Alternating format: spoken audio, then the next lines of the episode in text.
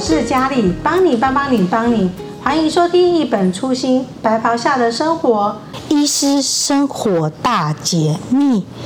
听众朋友，你们你们会不会对医师的生活上感觉到很好奇？为什么他们要当医生？因为他们生活这么忙碌，他们平常下班之后的生活又是怎么样呢？今天嘉基医院特别邀请到我们外科医师涂启文医师，乳房外科医师来为我们分享他的平常的生活是怎么样的。我们欢迎涂医师。来，大家好，大家一品初心的听众朋友，大家好。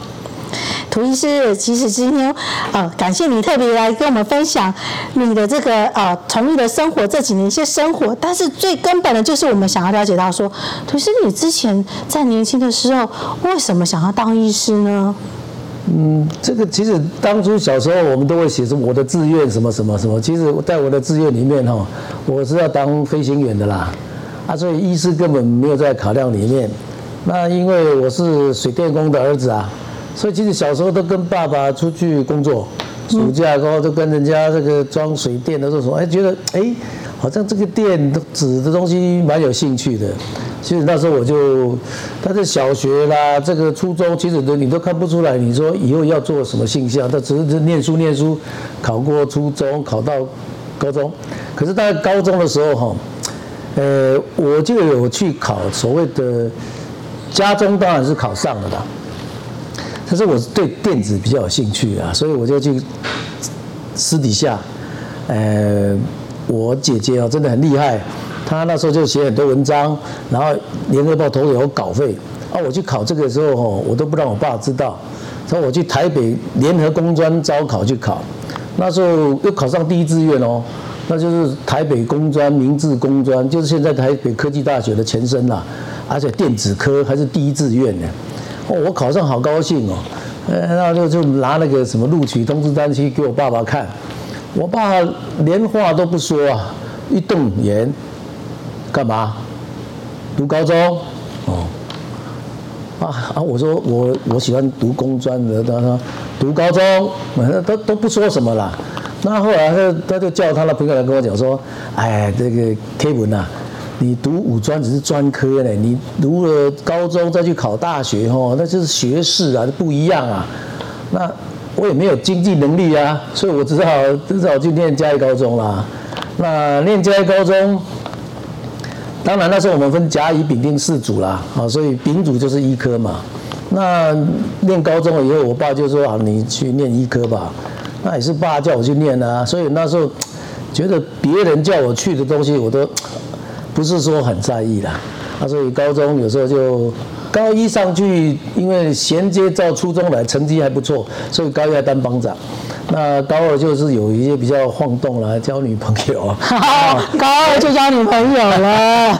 啊，没办法，这个这个有口难言啊，因为是长得太帅了。没有没有没有，反正到高二成绩就比较不好。那他高三要考医科的时候哈，呃。哎，真的是成绩不好，所以我第一年，呃，只有考上台北药学系。但，是台北药学系，我我说到底要不要去念？我爸也说，去补习，考医科，啊，哦，而且那时候我说为什么一定要叫我考医科呢？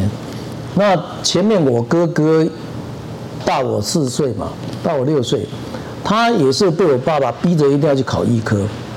但是考了三年都没考上，最后一年就要去当兵了，啊，后来就知道考上牙医学系啊，而且他就去念牙医学系，啊，我二哥啊身体就比较虚弱，所以当初就没有考上嘉义高中，去念的嘉义高工建筑科啊，就后来我发现我二哥做的最好，钱赚的最多，啊，哎，啊，我就不晓得为什么我爸一直要我去当医生呢？嗯。后来听完那故事才知道，说原来在我七岁的时候吧，民国五十二年了，他的工人在我们现在台山县在那个蔡公店那个地方啊，被嘉义县公车撞到，然后小腿粉碎性骨折，然后这个。整个大腿、小腿都在流血，那时候用那个毛巾呢绑住大腿啊，用脸盆啊接着送到嘉义民族路某一家外科，啊，我不提名字的了哈。然后要进去开刀的时候，说要保证金八千块，在晚上七点多的时候，民国五十二年，你一个水电工工人哪里去弄五千八千块的保证金呢？嗯。可是我妈妈真的是我们家的这个什么经济的这个舵手了，所以她就去借钱呐，终于要借到八千块，然后医院才愿意去开刀。然后这是我妈妈跟我转述的，说我爸就在那个医院的门口抽着烟，然后就骂。国骂三字国骂五字国骂七字国骂都骂出来了，然后他说，以后我要让我儿子去当医生，不要给这些医生咳。哦，原来是这个样子。我上次听那个故事才有有点感动。哦，原来我爸爸是有这样的一个因缘在啊。所以他说好去补习，啊，那我就好啦，那就剩下我啦。我再来完成我爸爸的心愿嘛，所以我那一年去台北补习的时候，哈，真的是就是念书啦，呃，早上去补习班念书，晚上骑脚踏车回来就念书，念到一点才睡觉。我跟我哥住在吴兴街的一个房子，我那时候我哥念北医牙医嘛，所以我们就住在一起。我哥还还跟我讲说，我半夜哈还会醒，不是醒过来就坐起来哈，然后这边念英文呐，然后我哥我大哥说。可以了，休息休息，然后我就躺下去睡。啊，就那一年就是这样子认真念啊，所以我只有填了五个志愿。哦，台湾大学、阳明阳明医学院啊，北医、高医、中国，连中山陆医我都没填呐。我说填五个而已，填五个，不成功变成人，反正就去当兵就对了。那结果呃，就是经过这样的苦读。然后哎，真的很如意的考上了阳明医学大学，啊，现在是阳明医学大学，现在是阳交大学了，嗯，啊，那时候就顺利考上医学系，哦，考上医学系以后就觉得，哎，呃，好像完成了老爸的志愿。我永远记得说，我考完试放榜那天呢，我有没有去查资料啦？也没有去看，但是我去打球，骑脚踏车回来，我就看到我家门口贴满了红纸啊，然后我爸就站在门口啊。那！你就看到我爸那个那个样子，我就说啊，I'm so proud of my son，那种感觉，我就说啊，了了一桩心事的，啊，然后就完成了我爸的心愿了，哎，那后来就顺顺利利念阳明医学大学啊，然后就进入医科嘛，啊，不过好，这个人都这样子啊，经过了这一段这个苦读以后，突然到大学哦，哦。那个自由奔放的世界哦，不是你能够想象，所以大学又玩了好多年了。你家是要苦读大学医学院，你是玩了玩了七年吗？他们说，他们说我不是读阳明医学系，我是读阳明体育系的，因为我田径也是也是校队，篮球也是校队，那这个足球也是校队，那网球也是校队，啊，念书好像。普通普通而已了，哎哎。突然，你真的是天选之人，真的很厉害呢。那你这样还可以让你这样子毕业当医师？啊，不过在念书的过程当中，真的，我觉得医学院的学生真的很辛苦了。那时候考试啊，夜读啊，吼，然后都关在宿舍里面读，真的很辛苦。可是我觉得书读再多，吼，通常都还是要实体的印证以后，才知道说这个书上的东西是不是。呃，可以使用在这些我们人病人的身上了。那也是从大五以后到大六，到了医院开始实习时候，接触到病人的时候，才恍然大悟，原来人体是这么一个奥秘的构造。我们以前念的书念的时候都没办法在这印证，而且印证以后，你要经过你的手工啊去操作。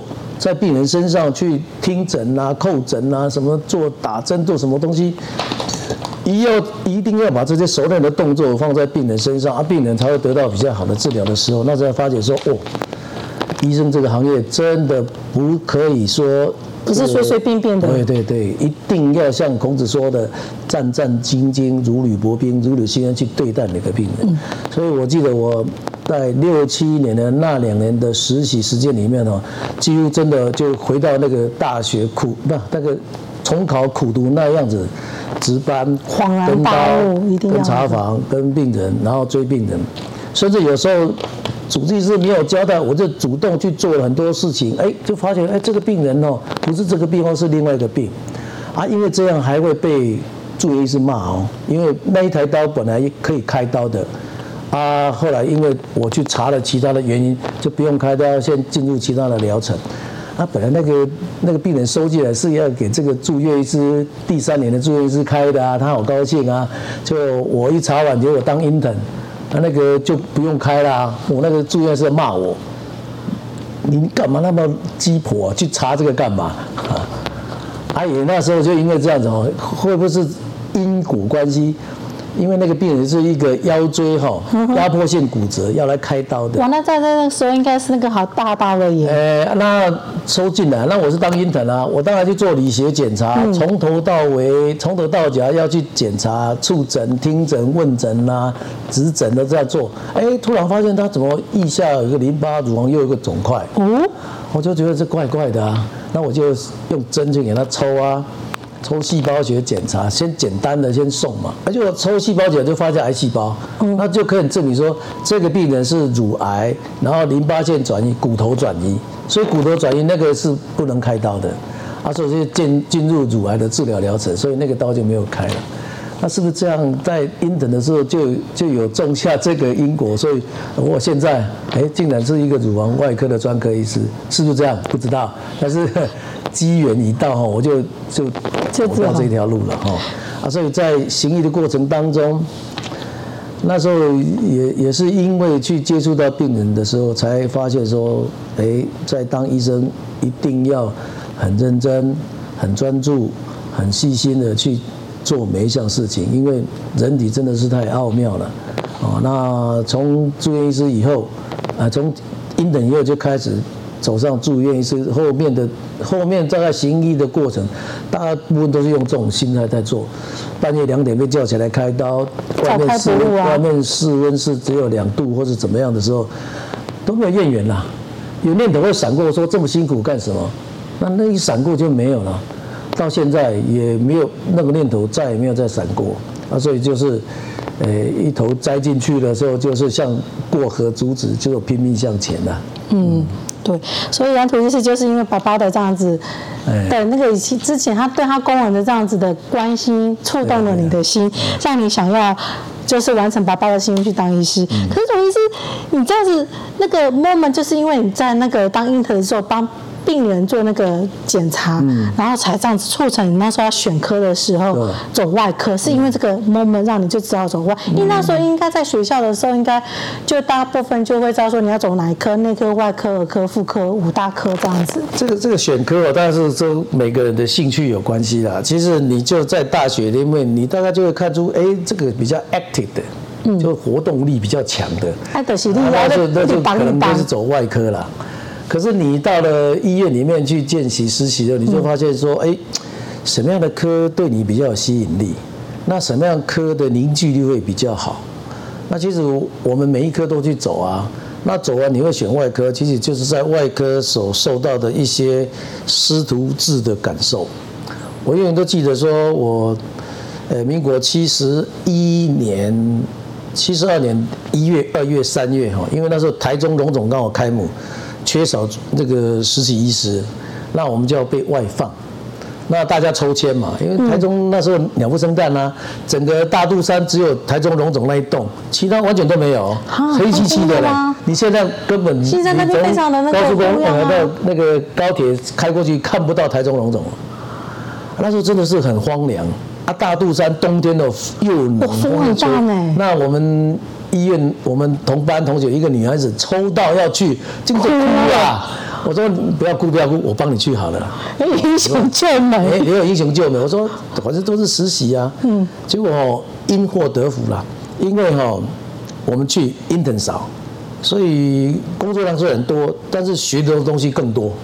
所以我去那个三个月晚上，其实因为那时候我已经决定要走外科的了，那晚上其实。我都去帮人家值班呐，我就没事啊，孤家寡人一个啊，就是帮人家值班啊，帮人家拉刀看刀，甚至我一个有一个朋女同学在那边，她的男朋友在马祖当兵，啊，好不容易放一个礼拜的假回来，我说你去约会，我帮你值班，你就帮他值那，我帮他值那一个礼拜啊，还是跟刀啊，跟刘志佳、吴峥中这些外科的医师跟刀，都学了很多东西的，所以哦，是福是祸都不知道。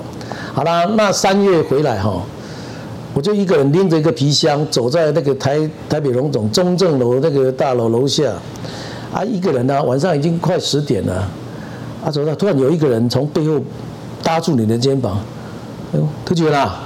这么晚在那干嘛？我说我刚从台中荣总实习回来，那个就是荣总胸腔外科的总医师许宏基医师。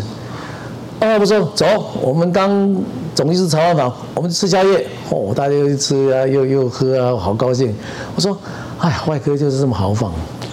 哦，这么这么这个总医师照顾这个住院医师，连 intern 都照顾得这么好，所以也是那个因素，我更加深我要走外科。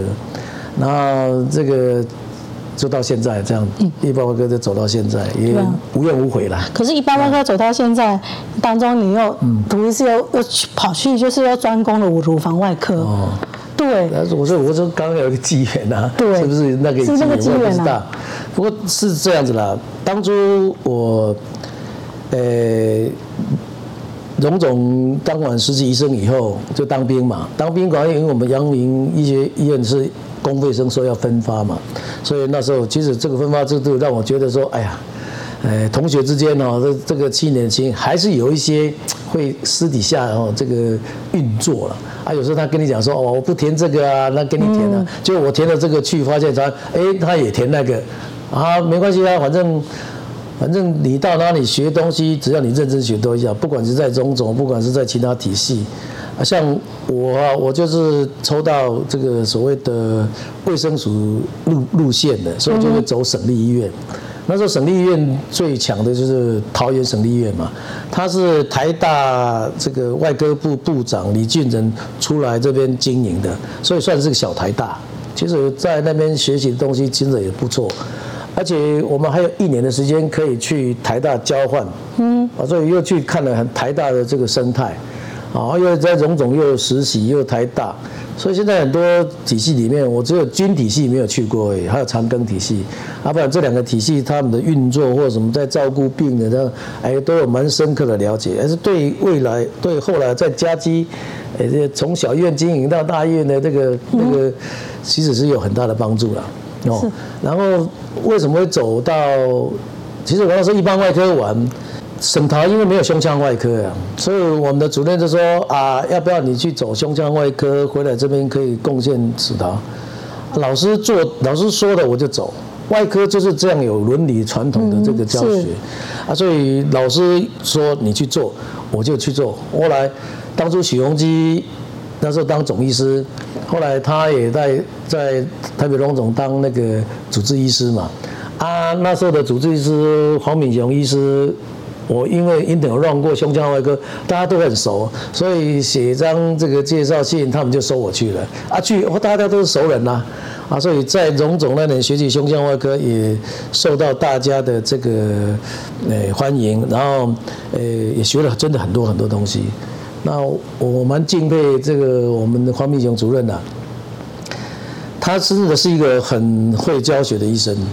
好，而而且他很信任，说你如果到了什么程度，他就会在他的指导下给你开什么刀，啊，所以那一年的胸腔外科的养成哦，让我回来嘉基哦，做了十五年的胸腔外科，就我一个人做，那也把嘉基在胸腔外科在云嘉地区哦建立我们的我们的所谓的名号，所以现在张家明他们今天他们做的是更好了，啊，会走乳房外科。这是一个机缘呐，真是，呃，其实心里有一点偷懒呐，因为以前都开胸腔外科，开这个一般外科，开肠破肚、切肺、切肝、切胃、切肠，或一大堆啊。这个这个病人开完刀以后，你要在加护病房照护啊，值急诊什么东西啊？当然那时候年轻的时候，我觉得哎，没有什么关系哦。可能当年纪渐长的时候，他发现说，哎呀，还要这么辛苦吗？正有意念要换的时候。也没有说转成了呀，我还是照样开。后来就是因为我有开乳房嘛，那乳房这边也是我带动的。那有一次，国健局就公布我们五年的存活率哈，忽然第三级的存活率哈，哇，掉很多了。那院长就说：“哎，你不是乳房专家吗？为什么我的第三级会变成这样子？啊，你要想办法啊！那我就怎么会呢？我的病人都还好啊，所以我就去把那些五年存活率哈，在五年之内第三级哈，哎过世的病人全部把它调出来，全部的病例全部看完以后，发现说哈，真的良莠不齐了啊！所以有的医师他做没有照。”指标做的时候，那些病人的存活率真的比较低，所以为什么我们到最后变成专科？在文献上就有告诉我们，专科医师跟非专科医师他的治疗的效果真的有差异。所以我那时候就毅然决然说：“好吧，呃，院长既然教我这个要把品质做好，那我就来专攻这个，其他我就放掉。那当我要放掉这个东西的时候，我还要跟他们讲。”全部交给我来做，我来带带下面的人来做，我来把这个团队凝聚来做做出来。那你们就专门去做一般外科其他的事情，又有一些交换了，哈。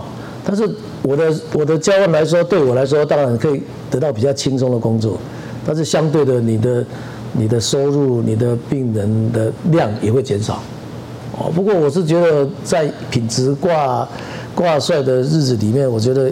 我身为医院交付我是乳房召集人的，我就有这种责任，把这个乳癌团队带好，所以就这样交换成功，所以才走入这个呃乳癌的外科专科医师的路。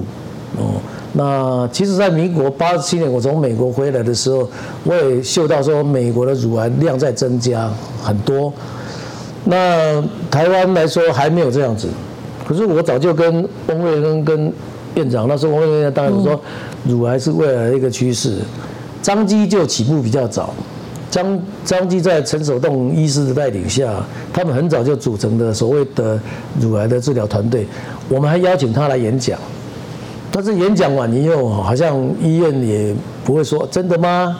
或者所以也没有投入很多精力在这方面，那我就不管你有没有投入，我就认真做啊，从一个小小的乳房门诊呐，然后搬到比较大的乳房门诊呐，到了。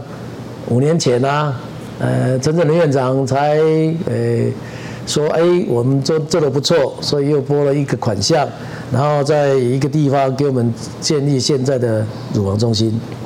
啊，其实我建立乳房中心我是更累啦，啊，因为我我答应院长说，你给我这么好的环境，这么好的这个东西，那我还是要一头栽下去哦。我本来限到六十个，我再要限到八十个，可是都是看到一百个啊。哦，但不是累，但是品质好的时候，你就不会有什么，哎，觉得辛苦或什么了。嗯，那这也是在这个要看到每个病人康复回来，那看到我们的五年存活率都都在医学中心之上，那这也是一个回馈啊，啊，受到国家这个呃品质奖章的认证。哦，我记得我记得蔡副有一次去开会回来，他就很很高兴跟我讲。他说，全国的这个四十四家有治疗乳癌的医疗院所的院长、副院长都去那个会。那侯明峰教授就在发表说，全国的这个五年存活率多少多少，在那个地方哦，他就会告诉来每个医院多少多少，让每个医院都知道我做的好不好啊。其实有有一个有一有一年那个第四期的乳癌啦，我们医院进来五年存活率可以高达百分之四十八点五。哇，他真的很高哎！就在所有的平线里面，就一个点跳出来，那个点还被画上星星，因为蔡副有拍照回来给我看。然后侯侯批还叫说，这个就是嘉义基督教医院，就是我的小老弟涂启文他们做的。哦，哇，蔡副头，呃，就这个哇，好有高哦，对不对？啊啊，不过后来还是一样啦，因为个案数只有那一次到，其实不过我们的第四级五人除了。也说都在标准以内，甚至有时候会高出医学中心。那为什么会这样子？这其实到了第四期的时候，我们还是苦口婆心的。他觉得要放弃的，我们说不要放弃。我们的治疗有有有三十四十趴的，你永远不知道你是不是三十还是六十的还是七十的。但是你只要治疗，你就有机会变成那个三十的。哦啊，当然没有治疗就完全没有机会。所以我记得我一次跟一个卖疗。国中的老师，他的子宫也整个都是烂掉了，就是不出来。